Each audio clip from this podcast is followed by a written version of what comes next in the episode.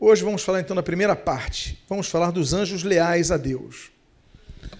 Vamos falar da natureza dos anjos. Primeiramente, vamos temos que entender que os anjos são mais antigos que o homem. O texto do livro de Jó, capítulo 38, versículos 4 e 7, assim registram: Onde estavas tu quando lançava o fundamento, quando eu lançava o fundamento da terra, os fundamentos da terra? Quando as estrelas da alva, juntas, alegremente cantavam e rejubilavam todos os filhos de Deus. Há expressões que Deus utiliza, que a Bíblia utiliza, que são expressões que denotam uma outra realidade. Eu não vou entrar agora aqui sobre o termo estrelas, as estrelas da alva, as estrelas, que é um dos nomes que a Bíblia atribui aos anjos, assim também como filhos de Deus. Por que, que eu não vou falar agora? Porque eu vou falar isso adiante, senão eu vou me tornar repetitivo. Mas Deus já está falando aqui no livro de Jó, que, aliás, é o livro mais antigo da Bíblia. O livro de Jó, ele é mais antigo da Bíblia, segundo alguns compreendem, por um princípio elementar. É o princípio filológico gramatical. O hebraico do livro de Jó é o hebraico mais primitivo de todos, pautado numa estrutura arcaica que ainda é considerada muito anterior a Moisés, que é quem vai escrever o livro de Gênesis. Então, no primeiro livro da Bíblia, o livro de Jó, naquela argumentação filosófica que Deus faz com Jó, e através dos três amigos que o acompanharam na sua luta, Deus fala: quando eu fundava, criava, lançava os fundamentos da terra, onde você estava? Onde está? Então, eles cantavam, os anjos rejubilavam. Quando Deus criou tudo, todo mundo, todo o universo, os anjos existiam nós sabemos que a Bíblia diz que todas as coisas foram criadas em seis dias. Eu não vou entrar nesse argumento hoje, mas o termo yom, em hebraico, para dias, também significa eras. Deus criou o mundo em seis eras. Essas eras, a geologia mostra, aponta, que a Terra, por exemplo, ela tem 4 bilhões e meio de anos de existência. Quando você vai trabalhar a questão geológica, você descobre a idade da Terra pelo cálculo das rochas.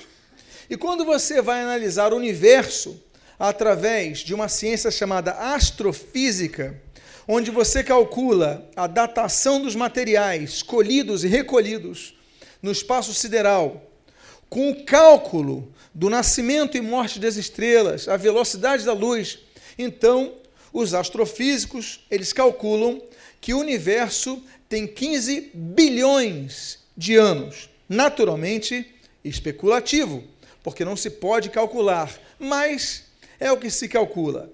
Portanto, nesses seis dias da criação, que incluem 15 bilhões de anos, os anjos já existiam, quando Deus começa a criar as coisas.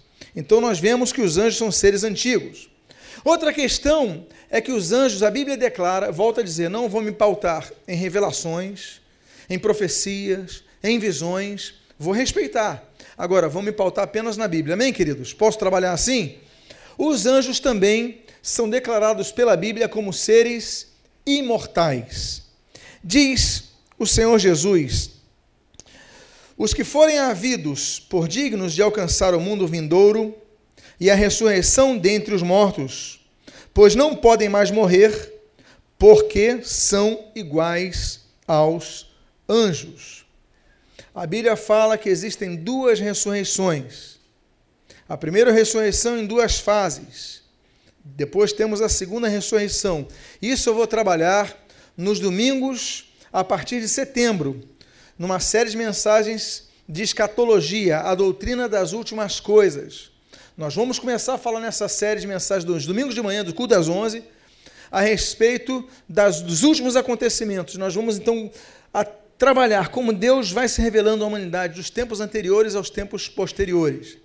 Mas o que nós sabemos é que os anjos são imortais, porque o Senhor Jesus nos afirma nesse texto que eles não podem morrer. Ok? Outra questão é que são seres espirituais sumamente espirituais. Nós temos, por exemplo, o caso da ressurreição de Jesus, onde o médico, o Lucas, ele assim registra no capítulo número 24, versículo de número 4. Aconteceu que, perplexas a esse respeito, apareceram-lhes dois varões com vestes resplandecentes. Estando elas possuídas de temor, abaixaram os olhos para o chão. Esse é um slide, eu podia ter colocado inúmeros slides aqui, falando da materialização imediata, da aparição repentina dos anjos, porque eles são seres espirituais. Uma vez me perguntaram, pastor, como é que eu vou ser no céu? Eu tenho 1,83m, eu tenho a, a, a cutis de minha pele é morena, eu tenho isso e aquilo, eu vou ser igual no céu? Eu falei, não, nós seremos diferentes. Nós receberemos um corpo que Paulo fala que será incorruptível. Uma prova de que nenhum de nós terá a mesma fisionomia que tem na terra é o próprio Senhor Jesus. Jesus, aliás, vocês permitem que eu faça esses insights de outros assuntos entrando, porque eu acho que. Amém? Posso fazer? De repente vai dissipando algumas dúvidas, não é isso? Seminário é para isso. Né? Então, uh, Jesus, ele andou com seus discípulos por três anos. Três anos em tempo integral. Jesus morre.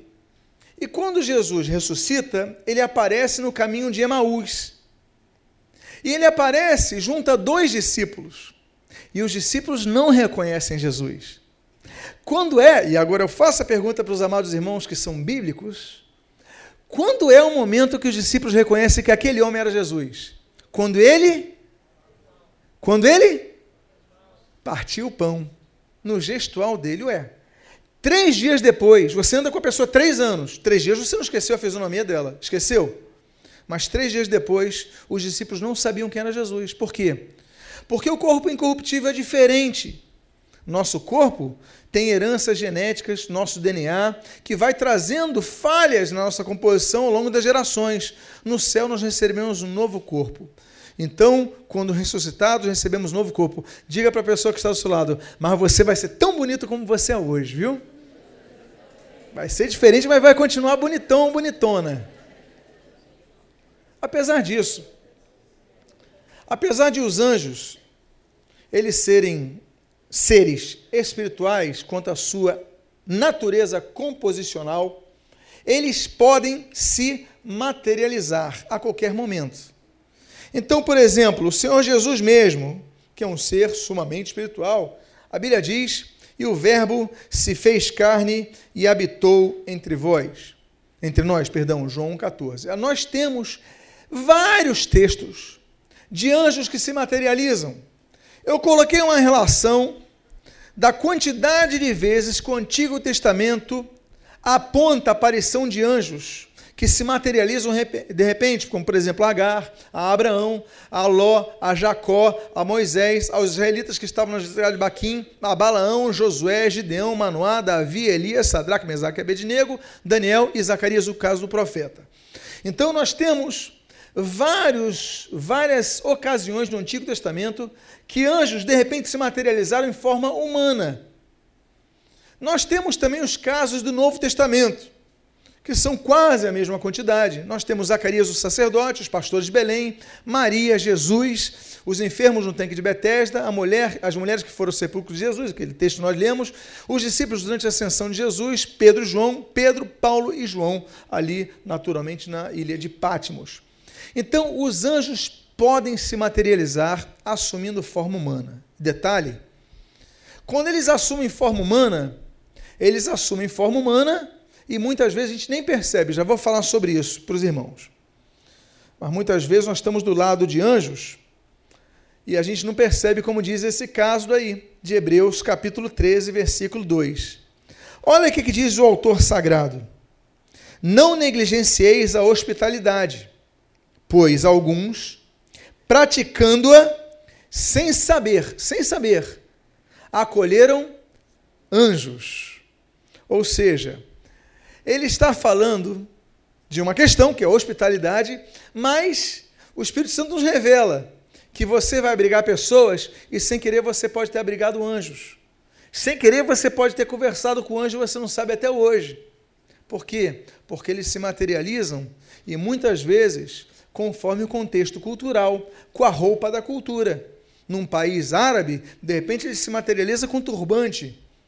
Num, num, num, num, país mais frio, com casaco, num país mais quente, ele vai se materializar de uma forma e muitas vezes para alcançar seu objetivo, ou seja, não nos permitir que o identifiquemos, então ele se materializa daquela forma que a gente nem compreende.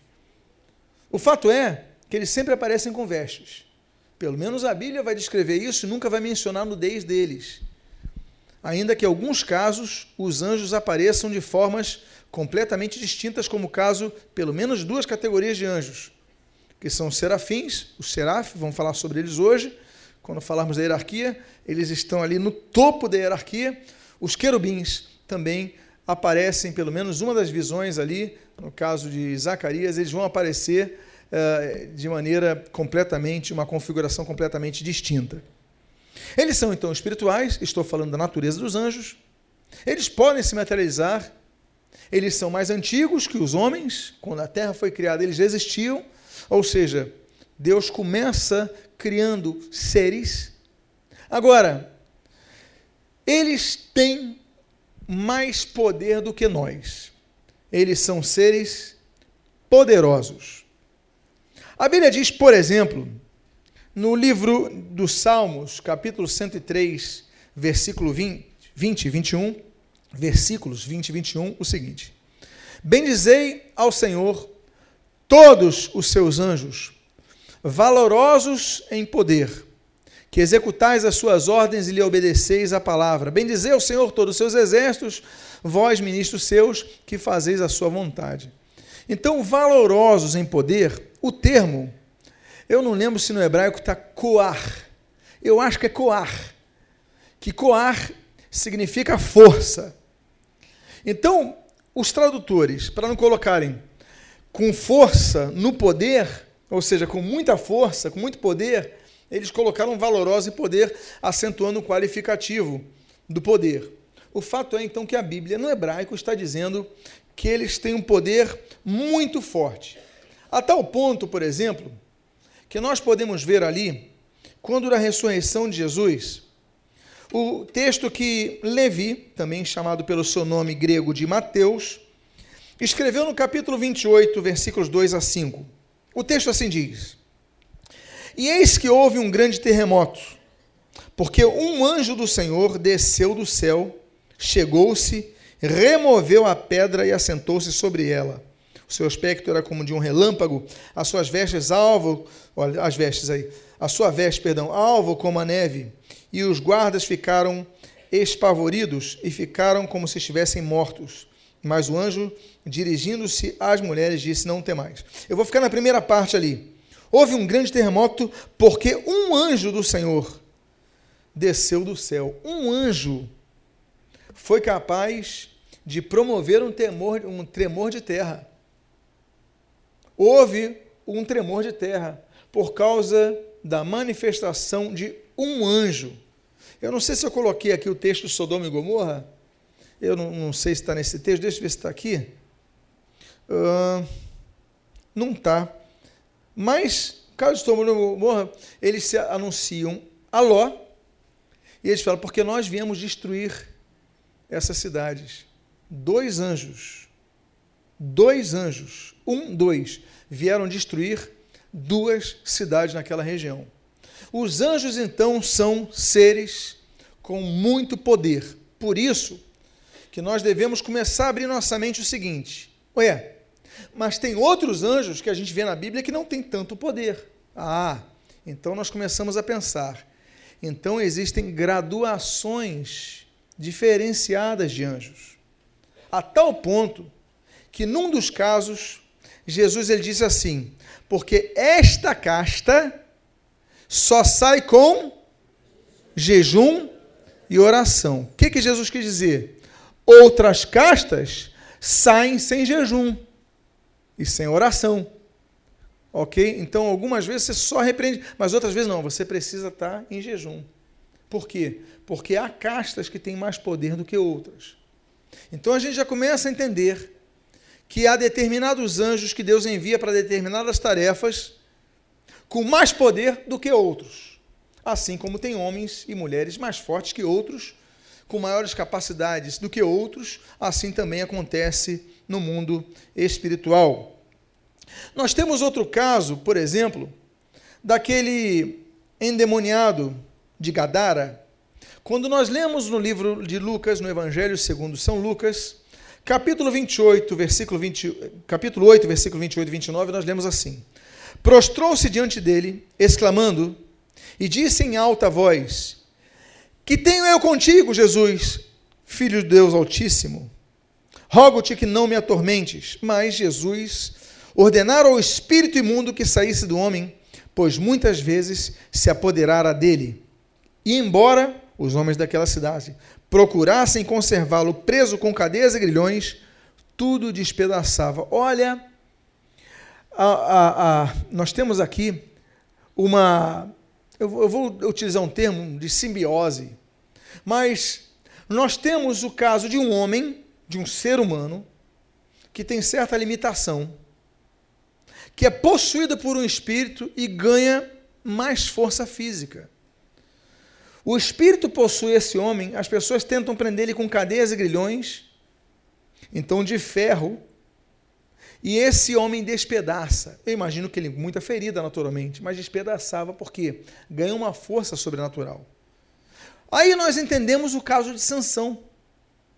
Sansão, ele tinha uma força sobrenatural, e o sinal e o símbolo da perpetuação da aliança que Deus fez nesse caso a aliança de força com Sansão era o cabelo dele. Mas o fato é que quando o Espírito de Deus se manifestava nele, ele tinha uma força descomunal. Então nós entendemos que quando a pessoa é possuída por determinado tipo de demônio, que é um anjo, essa pessoa ocupa aquele corpo, muitas pessoas têm uma força descomunal. Até hoje eu lembro, e os irmãos que vêm da época de Homem de Melo, Cláudia, a Lúcia e alguns outros irmãos que vêm daquela época, até o Daniela. Eu lembro de um caso de uma manifestação demoníaca de uma senhora, uma senhora baixa, de baixa estatura, talvez tivesse 60, 70 anos. Eu tentei dominá-la e essa mulher me arrastou, e olha que lá era carpete, não era chão liso. Tamanha a força descomunal, descomunal que aquela mulher tinha. Então nós vemos que os demônios, eles têm poderes e os poderes são diferenciados, nós vamos estudar sobre isso.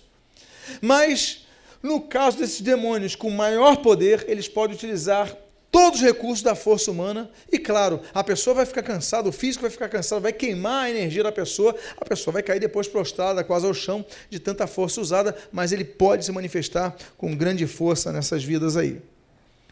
Nós temos ali, por exemplo, o caso da prisão onde Paulo e Silas foram lançados, aliás, no caso aqui, uh, Atos 5, e lançaram mão dos apóstolos, expuseram na prisão pública, mas de noite um anjo do Senhor abriu, aqui outro caso, abriu as portas da prisão e tirando-os para fora, disse, ide apresentáveis no templo e dizer ao povo todas as palavras dessa, desta vida. Apareceu um anjo, aqui diz, um anjo do Senhor. Abriu as portas da prisão. As portas da prisão eram de ferro. Eu imagino, a Bíblia não diz que ele tinha uma chave. Eu imagino que não foi com chave que ele abriu. Apareceu o anjo, se materializou e abriu aquela porta com força física. Então, os anjos, eles têm uma força que nós não podemos uh, ignorar. E por fim, a Bíblia diz, na segunda carta de Pedro, capítulo 2, versículo 11, o seguinte: Anjos embora maiores em força e poder.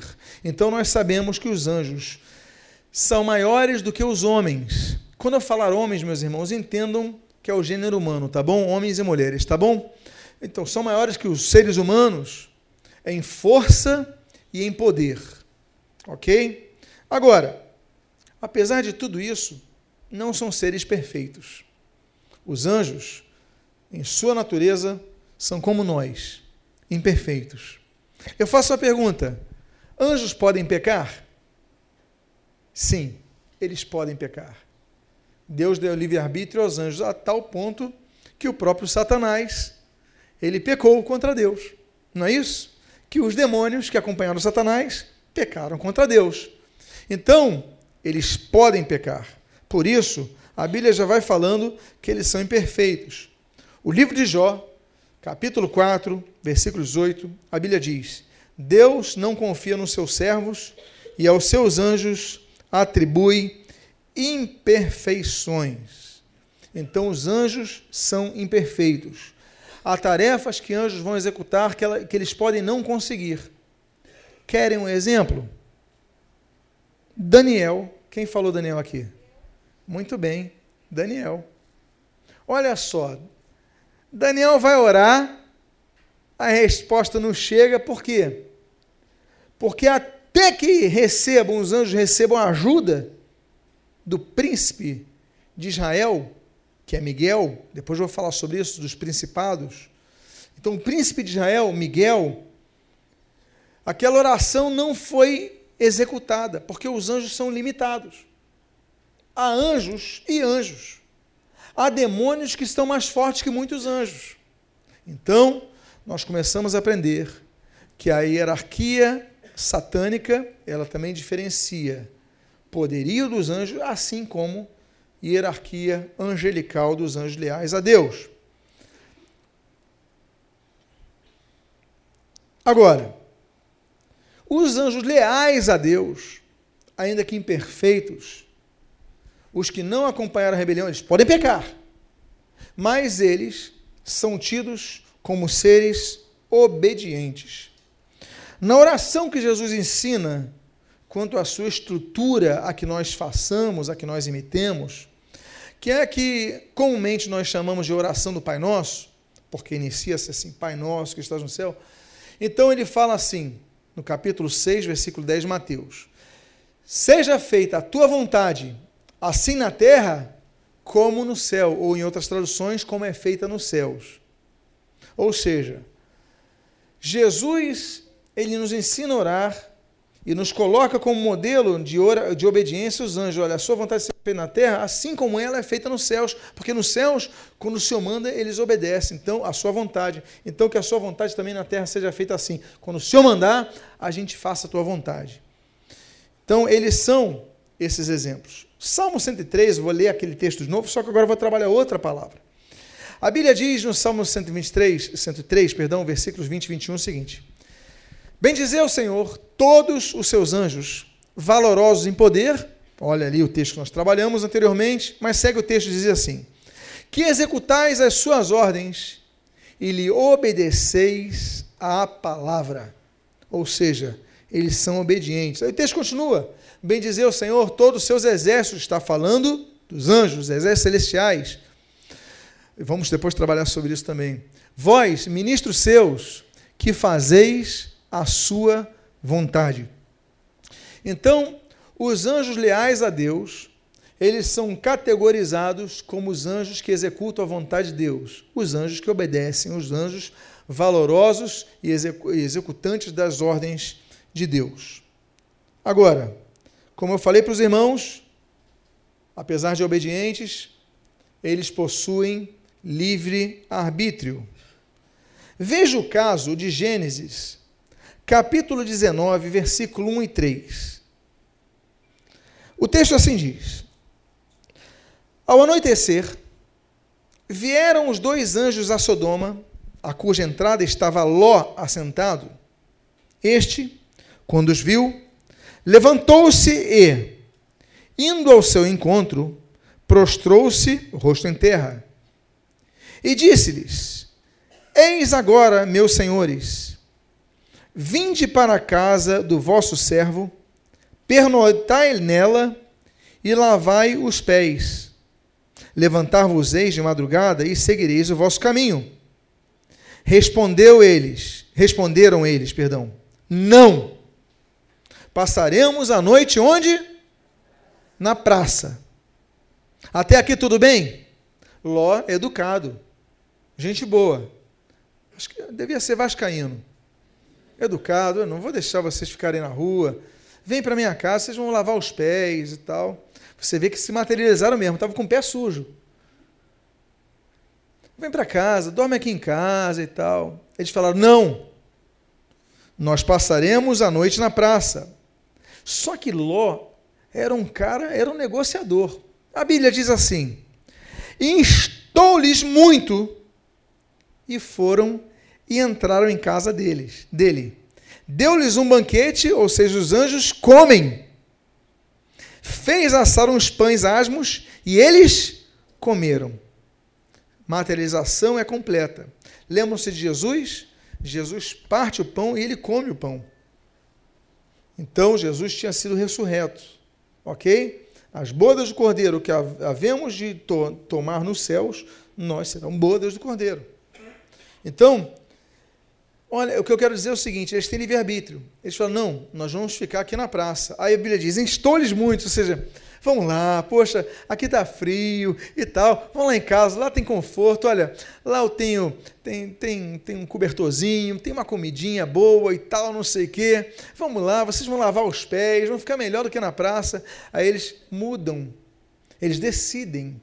Então nós vemos que os anjos, eles têm livre arbítrio, eles podem tomar uma decisão diferentemente da decisão anteriormente projetada. Por isso podem pecar. Afinal de contas, qual é o único ser que não pecou? Jesus. Ok? Jesus é o único ser que não pecou.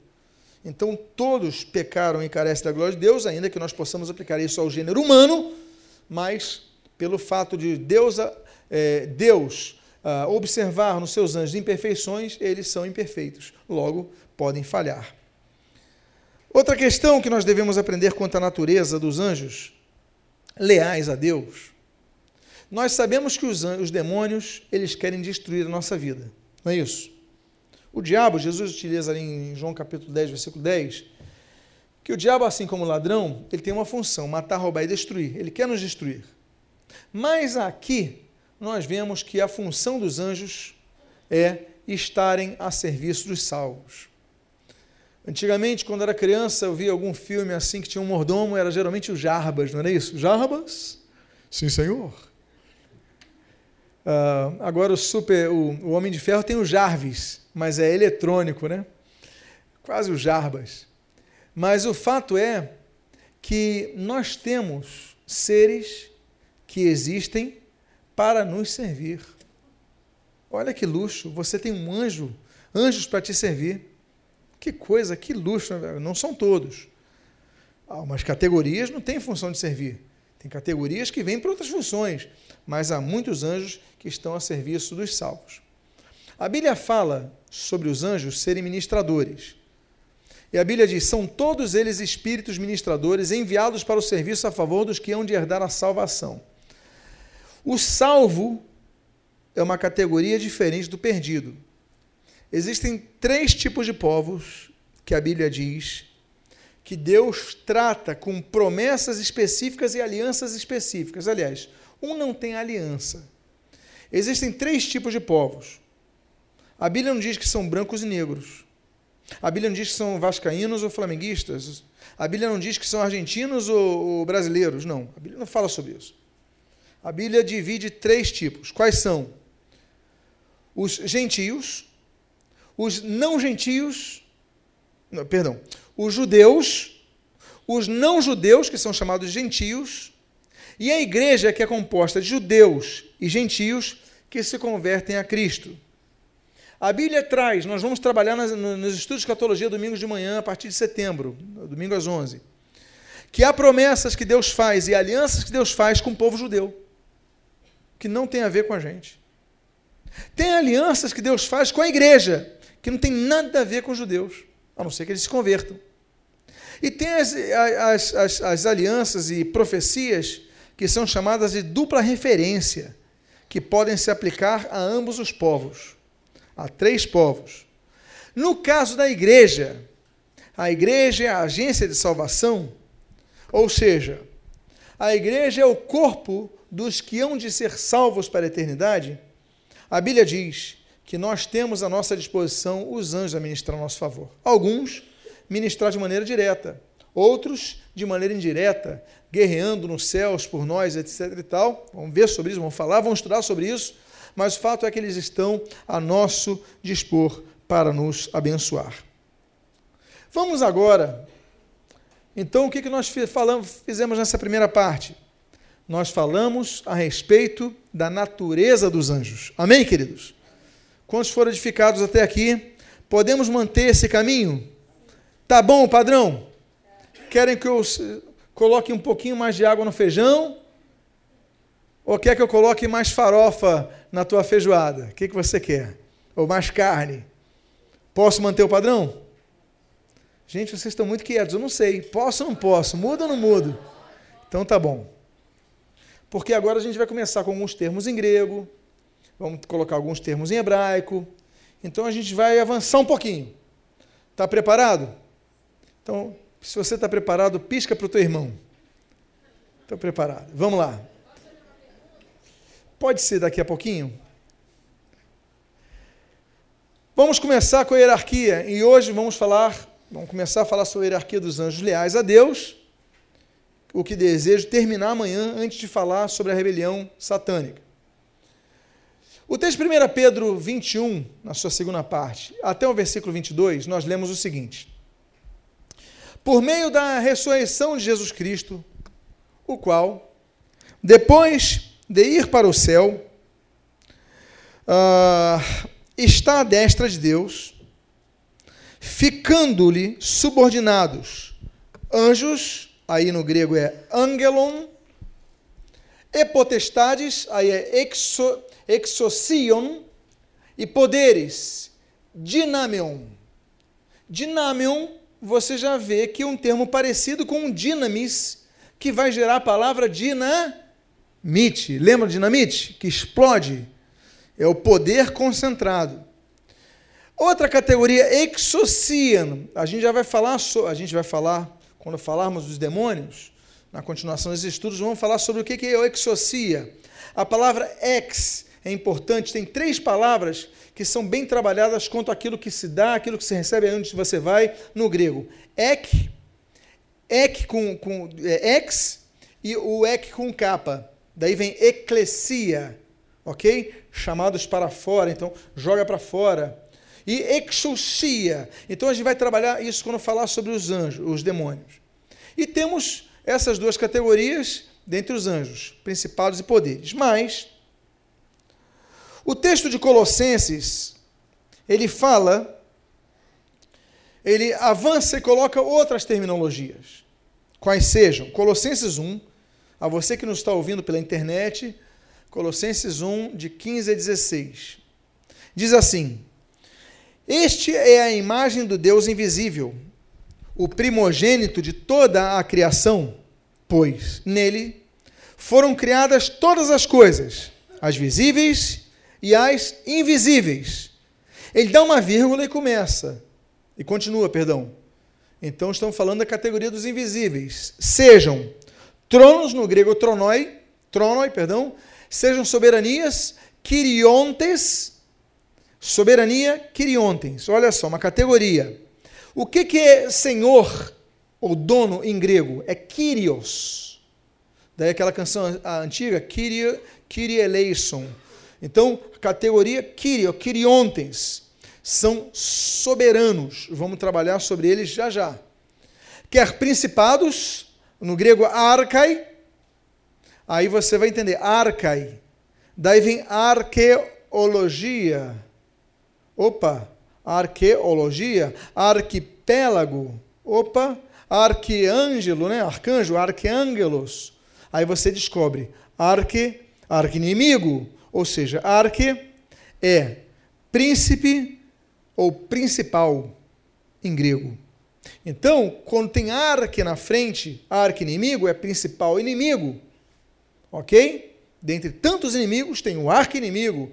Arcebispo vem de arquepiscopos, né? bispo principal. Tem muitos bispos, mas tem um arcebispo sobre aqueles bispos. Então, arcebispo, arquebispo, arquepiscopos. Então, é, arquepiscopoi, perdão. Então, nós temos o arcai, arcai. Então, são os príncipes. Quando a gente vai para o grego, a gente começa a entender que se a gente traduzir principados, estão debaixo de príncipes. Nós começamos a entender um pouco da questão territorialista. Vamos falar sobre isso à frente, tendo nós tempo para isso. Quer potestades, e aí, novamente, aquele texto de exousia, e aí está exousiai, né, por causa da declinação ali no grego. Eu fiz um quadro, e nesse quadro você consegue ver que eu coloquei o segundo e o terceiro céus, ok? Paulo fala dos três tipos de céus que existem. Nós temos o primeiro céu, o primeiro céu é o céu vislumbrado e percebido pelo homem natural. Existem três tipos de homem. Eu falei três categorias de povos anteriormente, que a Bíblia menciona. Eu falei dos judeus, eu falei dos não-judeus, que são chamados gentios, e eu falei do terceiro chamado igreja, que é composta de judeus e não-judeus. Agora, existem três tipos de homens que a Bíblia descreve.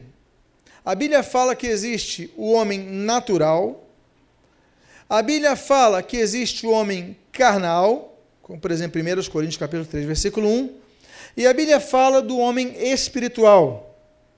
Há coisas, a Bíblia diz, que só são discernidas pelos espirituais. Portanto, o homem natural não consegue discernir. O homem carnal, ele vive para satisfazer a sua carne. Então são três categorias de homens, de homens que eu digo gênero humano, volto a dizer, tá bom? Ou seja, homens ou mulheres. Uh, dentre essas categorias, a categoria do homem natural é o homem que, não tendo sensibilidade espiritual, não percebe nada no mundo espiritual. São os ateus, são as pessoas materialistas, elas só percebem as coisas que estão no sentido do seu, do seu, dos seus sentidos básicos, basilários cinco é o que ele capta pela lógica humana. Ele não percebe, ele não tem profundidade. Já existe o homem que já tem uma maior percepção das coisas, já consegue perceber as coisas. Então, esses vislumbres, como Paulo, ele percebe a diferença do primeiro céu, que é o céu perceptível pelo homem natural, é isso daqui é o que nós notamos, é o céu uh, que pode ser o, o, o, o céu uh, astrofísico, por exemplo, astronômico, é, atmosférico, o que nós vemos, o que nós analisamos, o que nós percebemos e sentimos, porque ar é matéria, não precisamos ter aula para Einstein para sabermos disso. Ah, segundo ponto, tem o segundo céu e tem o terceiro céu. Já são esferas superiores. Não vou pregar sobre os tipos de céu, nem os quatro tipos de inferno que existem. Isso eu vou deixar, se der tempo, para o final.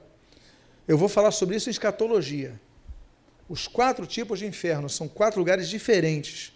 Só que a Bíblia, ela vai traduzir apenas no português, nas línguas latinas, como um termo, inferno. Quando Jerônimo, ele vai traduzir Sheol, no hebraico, ele vai chegar assim, o que é isso? É um mundo inferior. Ele cria um neologismo. Ele fala assim, é o infernos. É um mundo inferior. Aí ele pega o, o Hades, né, o Hades, ah, é um mundo inferior, infernos. Ele pega o Tártaro, inferno. Ele pega o Abissus, inferno. Ele pega o lado de fogo de show, inferno. Só que são lugares diferentes. São dimensões diferentes. Sobre isso eu vou falar escatologia nessa série que eu vou dar aos domingos de manhã a partir de setembro. Mas nos três céus, nós temos o céu onde está o trono de Deus. O acesso extremamente limitado é o chamado terceiro céu. Existe o segundo céu, onde os anjos estão, a maioria dos anjos está. Porque existem alguns tipos de anjos, de anjos que militam diante da presença do trono de Deus. Então, terceiro céu está associado ao trono de Deus, trono de Deus.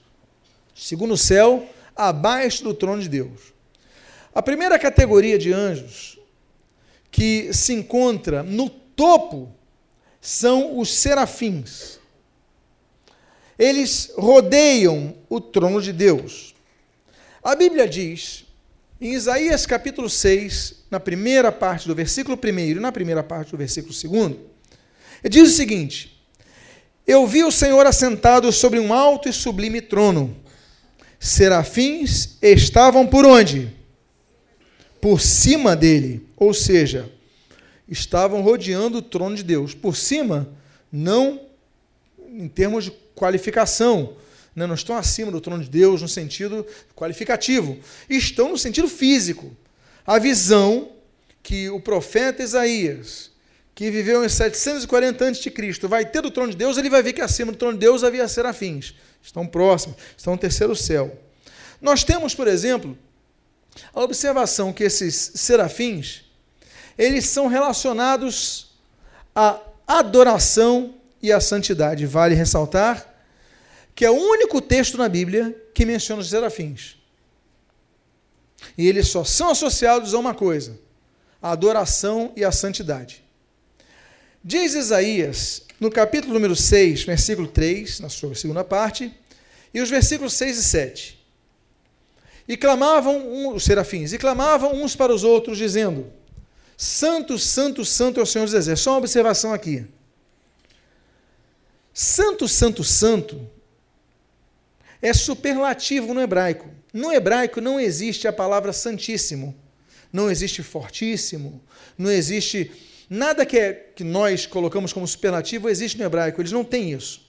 Quando eles querem, quando o judeu quer falar uma coisa superlativamente, eles repetem a palavra. Por exemplo, ele é santo, mas ele é santíssimo. Então eles falam assim, ó, ele é kadosh, mas ele é kadosh kadosh, ou kadosh kadoshim.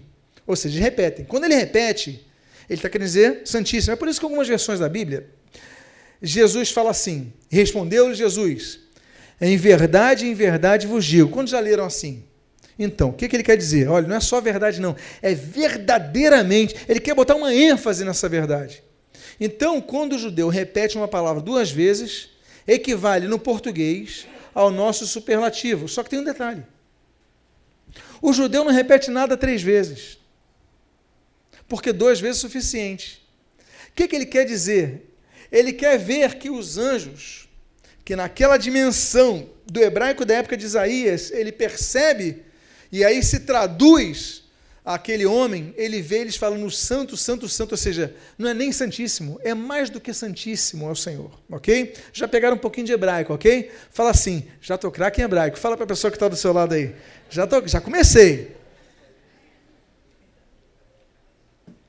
Então vamos lá. Santo, santo, santo é o Senhor dos exércitos. Toda a terra está cheia de sua glória, perdão. Então, um dos serafins, que no hebraico é serafim, no hebraico, que é outra coisa do hebraico, no português o plural geralmente termina com que palavra? Com que letra? S. No hebraico é com im. Então, seraf, singular, plural, não é serafes, é serafim, ok? Então, quando tem im no final, geralmente é plural, tá bom? Então vamos lá. Serafim é uma palavra que está no plural. Então, um dos serafim, né, dos serafins, voou para mim trazendo na mão a brasa viva que tirara do altar com matenais, e com a brasa tocou a minha boca e disse: Eis que ela tocou os, meus lábios, os teus lábios, a tua iniquidade foi tirada e perdoado o teu pecado. Ou seja, Santo, Santo, e eles chegam na terra e tocam nos lábios de Isaías para santificar Isaías, seres associadas à santidade. A santidade sempre teve uma conotação relacionada ao fogo. Por quê? Porque o fogo, ele faz o quê? Ele purifica. Não é assim com nossos alimentos? A gente quer comer alguma coisa, a gente joga no fogo para que mate as bactérias, não é assim? Por que, que você coloca o leite para ferver?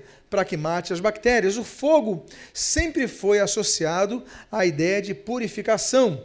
E ali ele pega uma tenaz no altar, ou seja, onde há fogo, e coloca nos lábios de Isaías, purificação. E aí nós temos a tradução do termo serafim. Porque seraf, em hebraico ali, ó, serafim, de seraf, vem do verbo saraf, que significa queimar. Ou seja, a tradução literal de serafim é queimadores. Ok? Já aprendeu mais uma palavra em hebraico? Então fala assim: olha, eu tô quente, eu tô seraf, eu tô seraf. Ok? Então vamos lá, já aprendeu mais alguma coisinha. Três características físicas separam os serafins de outros seres angelicais. Quais são? A Bíblia diz em Isaías capítulo 6, versículo 2, em sua segunda parte, que eles, registra assim o autor, cada um tinha seis asas. Com duas cobria o rosto, com duas os seus pés e com duas voava.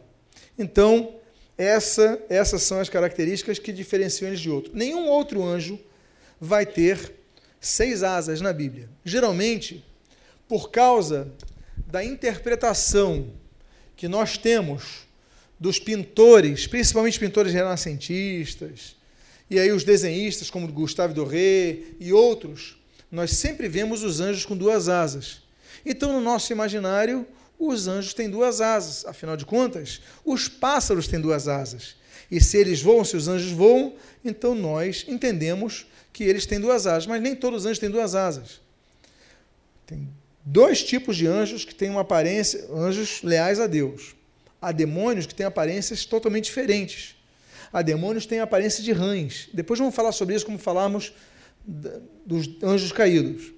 Mas então esses anjos têm essa característica, seis asas. Abaixo dos anjos, na hierarquia angelical, e eu vou fazer só uma observação. Você está vendo essa interseção entre o terceiro céu e o segundo céu? Então, quando eu trabalhar aqui, eu vou trabalhar numa exceção, ok? Que são anjos que eles têm um poder maior que serafins e querubins. Só que eles não se limitam ao terceiro céu, por isso que eu coloquei aqui, não estão abaixo deles, estão independentes deles. Então eu botei nessas duas categorias. vamos falar dos querubins, que é praticamente o tempo que eu tenho. Aliás, eu vou falar mais sobre querubins amanhã. Amanhã eu vou falar sobre a queda de Satanás. Amanhã eu vou terminar a hierarquia angelical leal a Deus. Vou falar da queda de Satanás. Vou falar da rebelião nos céus. Eu vou falar da, da, da, dos, dos seres pré-adâmicos que habitaram a terra, mas isso amanhã. Aí eu vou falar um pouco, talvez, dos querubins, mas eu já vou dar o que, o que puder hoje para a gente adiantar. São relacionados à proteção e protege, protegeram o Éden. Nós temos também poucas menções aos querubins. A primeira delas nós temos no livro de Gênesis, capítulo número 3, versículo 24.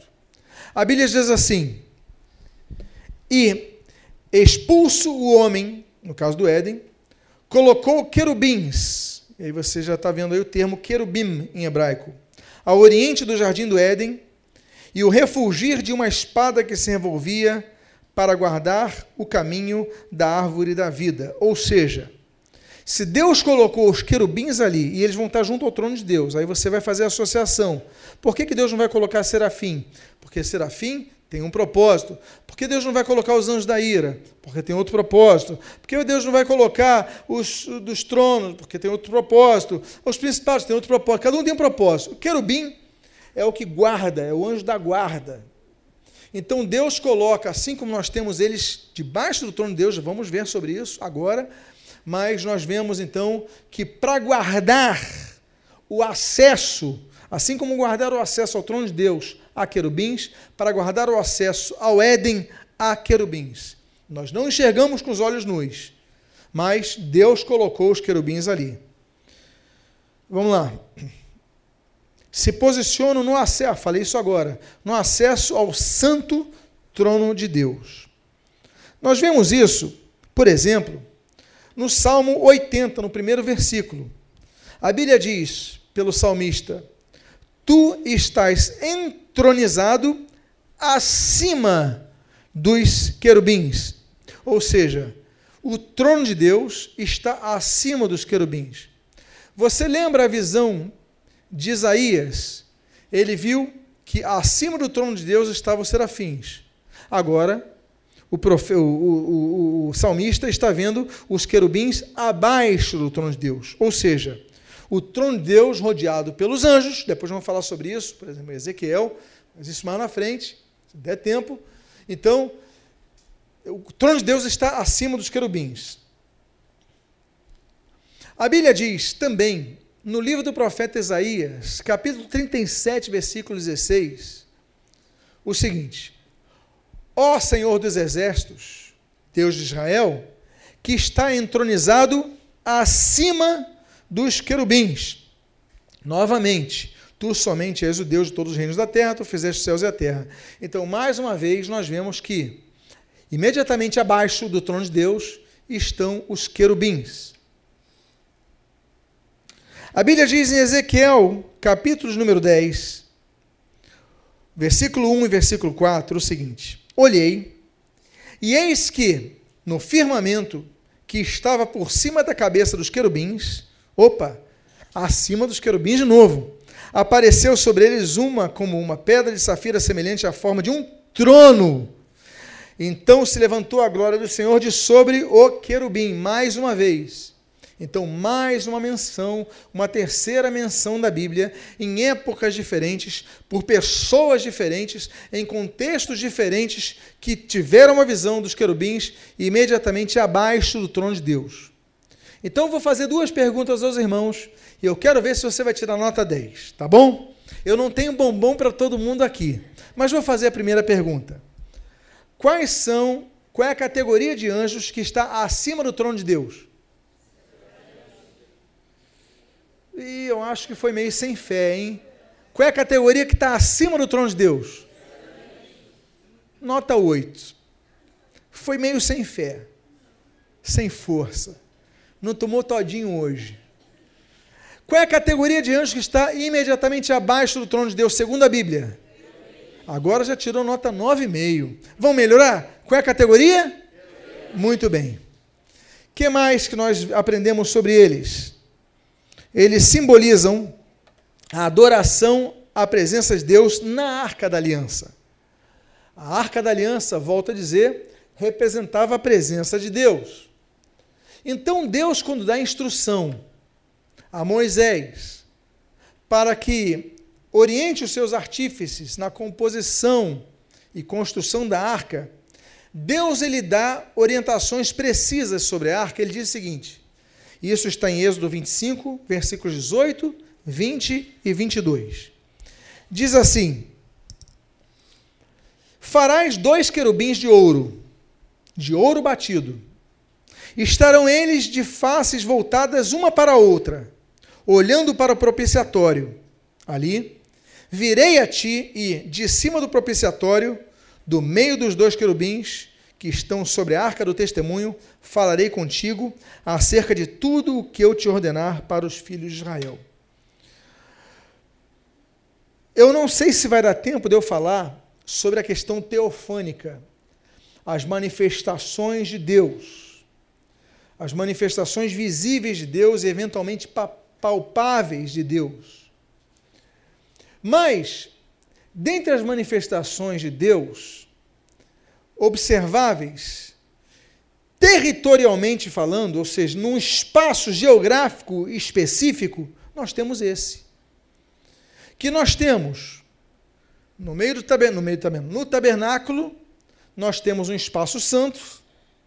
No espaço santo nós temos o espaço santíssimo e no espaço santíssimo, no meio dele havia o quê? A arca. Você não precisa ser Indiana Jones para saber isso. Ok? Havia a arca da aliança. Aí Deus fala assim: Olha, eu vou falar contigo, mas não vou falar em qualquer lugar, porque era um quadrado. Ele podia falar por ali, ele ouvia o som dali, ouvia o som dali, mas havia um local específico geográfico. A gente vai começar a entender então sobre isso. A gente vai começar a entender, quando eu falar sobre é, potestades, vai entender sobre locais que nós chamamos, a, a população chama assim, geralmente de local mal assombrado. Existem locais mais assombrados? Mais assombrados? Existem. Existem onde a manifestação se concentra de maneira específica, a manifestação espiritual, para bem ou para mal. Há locais que você chega e, e, sente um peso, uma opressão, se já aconteceu contigo. E há locais que você sente uma paz. Há muitas questões envolvidas nisso. E nós devemos observar porque elas são descritas na Bíblia. O próprio templo, a própria arca. E Deus fala: olha, no meio dos querubins, eu vou falar para você. Então, o sumo sacerdote ele tinha que chegar ali e ficar, porque dali viria o som. Deus dá essa orientação. Então, volto a dizer: há manifestações espirituais que elas são confinadas a determinados locais físicos. Até porque, e aí, quem estudou física sabe o que eu vou dizer. O som é o que? É físico. Ok? Energia é o que que Einstein ensinou? É igual a matéria vezes o que? Vamos ver se alguém lembra as aulas aqui. Oi? Gente, vocês estão mal, hein? Vocês estão muito. Nós temos que entender que a matéria, ela surge muitas vezes do que nós entendemos que são vácuo. Mas ela surge, energia concentrada. Deus cria todas as coisas através de uma ordem. E Deus diz: haja luz e houve luz. Há uma explosão. Uma explosão que a ciência hoje chama de Big Bang. Stephen Hawking vai dizer que todo o universo cabia em algo como no tamanho de uma noz. Antes dele, alguns diziam um pedaço de laranja, um, um, um limão. E o universo vai se expandindo. Então Einstein vai trabalhar e vai dizer: o universo está em expansão. Isso é verdade. Isso a astrofísica hoje confirma. O universo está expandindo a partir do Big Bang.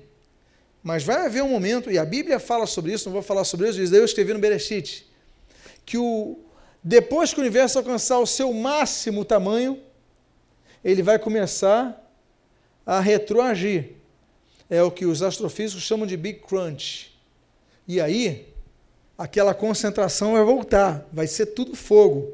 Aí a gente entende tudo vai ser recriado pelo fogo. Por quê? Porque a energia vai voltar a se concentrar. Mas não vamos dar aula sobre isso hoje, que o nosso objetivo é anjo. Eu tenho que terminar querubins hoje, amém, queridos? O fato é que Deus manifestou ali, ele falou: vou botar no meio dos querubins. Pois bem, são enviados para outros lugares e com outras tarefas, como nós vimos ali, por exemplo, no caso do Éden. E o caso do querubim ungido. Vamos falar sobre ele amanhã. Sobre o diabo, Satanás, Lúcifer, Belial, Beuzebu, é, Capiroto, Cão do Inferno, sei lá o que você queira dar, bicho ruim. Então, vamos falar sobre ele amanhã. Mas uma coisa que nós podemos aprender é que ele tinha acesso direto ao trono de Deus. Por quê? Porque na profecia de Ezequiel, no capítulo 28, que vai falar dessa queda, e vamos trabalhar esse texto amanhã, no início do versículo 14, nós lemos assim: Tu eras o querubim da guarda ungido. Ungido, em hebraico, Maciar, Messias. Ou seja, ele recebeu uma unção específica e Deus estabeleceu ele. Alguns entendem que, sendo a única menção a um querubim ungido, significava que ele era o líder dos querubins. Ele vai liberar uma rebelião porque ele tem uma capacidade que Deus deu muito forte a ele. Lembram? São os anjos que protegem o trono de Deus, portanto, são altamente poderosos. Na série sobre escatologia, a gente vai trabalhar, por exemplo, aquelas perguntas de novo convertido. Ah, pastor, por que, que Deus não eliminou o, anjo, o Satanás logo quando ele pecou? Por que, que não acabou quando destruiu logo ele? Perguntas básicas, mas nós vamos entender isso quando estudarmos sobre escatologia. Mas aqui o que eu quero destacar é o poder que ele tem. O querubim da guarda ungido, ele recebe unção de Deus para liderar uma capacidade muito grande. E vai falar que, então, um dos querubins é o diabo. Alguns dos querubins têm uma aparência peculiar, ainda que possamos dizer que eles podem se materializar de várias maneiras, inclusive como um anjo de luz, como o próprio Paulo fala quando escreve aos Coríntios. Mas nós temos, por exemplo, a visão de Ezequiel, no capítulo número 10, versículo 14 e 15. Cada um dos seres viventes tinha quatro rostos. O rosto do primeiro, olha, cada um desses seres viventes que nós vimos antes, anteriormente, a Bíblia descreve como querubins. Tinha quatro rostos. O rosto do primeiro era o rosto de querubim. Qual é o rosto de querubim? A gente não vai saber. O segundo, rosto de homem. Do terceiro, rosto de leão. E do quarto, rosto de águia. E os querubins se elevaram. Ah, está aí o texto. São estes os mesmos seres viventes que vivem junto ao rio Quebar. Então, eles têm quatro rostos: um aqui, um aqui, um aqui e outro aqui. Olha que seres distintos, diferentes. Mas esses são os que estavam rodeando o trono de Deus, lembra que é a visão que ele vai ter junto ao rio Quebar. Na Babilônia, Ezequiel falando, então é o caso, é, Ezequiel escrevendo, é o caso do trono de Deus que ele vai ver. Novamente, nós temos então os querubins relacionados ao trono de Deus.